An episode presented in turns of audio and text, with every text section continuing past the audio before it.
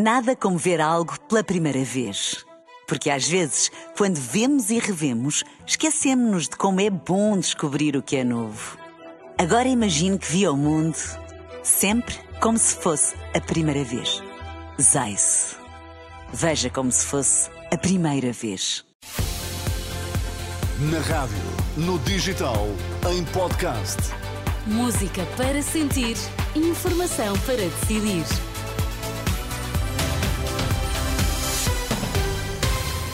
Vamos saber quais as notícias que estão a marcar a atualidade. Começamos pelos títulos em destaque nesta edição da meia-noite. A desmobilizar pelo menos em parte o protesto dos agricultores após promessas feitas hoje pelo governo. Os números da gripe estão a descer e estão a estabilizar os internamentos por vírus sincicial respiratório. Os agricultores que bloquearam a fronteira do Caia, em Alvas, no distrito de Porto Alegre, já começaram a desmobilizar, depois de terem tido a garantia de que vão receber muito em breve os apoios que tinham sido eh, retirados.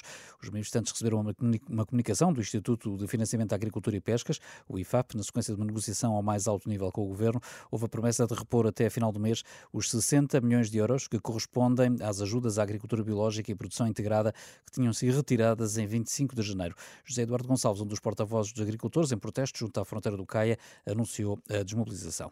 Na mesma entidade que na véspera do dia 25 de janeiro nos comunicou que eh, não íamos receber 35% da agricultura biológica e 25% produção integrada, foi essa mesma entidade que hoje nos deu a garantia que vão pagar estes 60 milhões. A Ministra da Agricultura entrou na negociação ou não?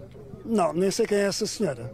Nem o Governo, nem ninguém do Governo, só não, o IFAP. Não, o Governo com certeza, não. Isto foi a mais, a mais alto nível do Governo. O que vamos fazer agora é serenamente, calmamente, vamos uh, levantar daqui com civismo, com educação, uma atitude que este representante dos agricultores diz que deverá ser seguida em todo o país. Ainda assim, avisou que, caso não se cumpram as promessas de pagamento até o final deste mês, o setor voltará à rua para reivindicar os seus direitos.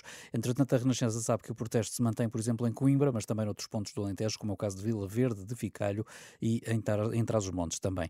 Do lado do governo, Fernando Medina garante que o que foi apresentado é para aplicar rapidamente e foi bem acolhido pelos representantes dos agricultores. Falta apenas que a mensagem chegue a todos. Vi ao longo do dia de hoje várias uh, pronunciamentos de, de agricultores na, nas demonstrações que fazem, onde aliás reivindicam precisamente as medidas que foram ontem definidas. E por isso não, não há aqui de... também uma questão de tempo, de comunicação, aqui também uma questão de, de, de confiança, isto é, no sentido de terem mesmo a certeza que elas são reais e de que chegam, às, chegam aos agricultores, por exemplo, relativamente à diminuição da tributação sobre o gasóleo mercado, por isso é uma diminuição de impostos, ela entrará em vigor mais tardar já na próxima segunda-feira.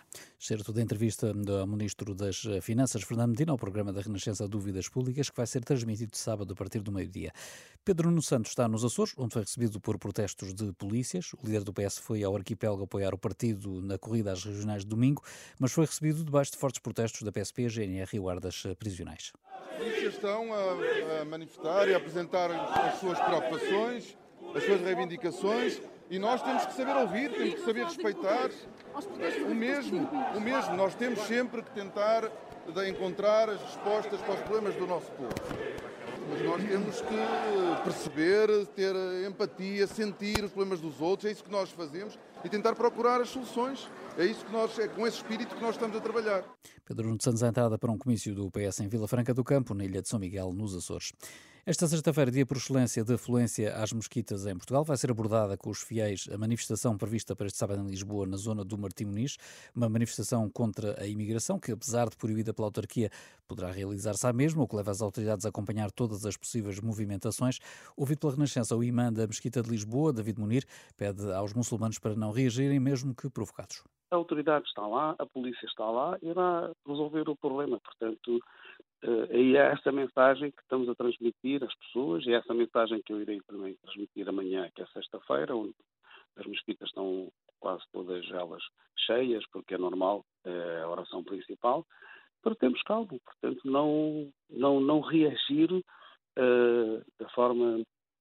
Não reagir, ponto final. O apelo do Sheikh David Munir, ouvido por José Carlos Silva.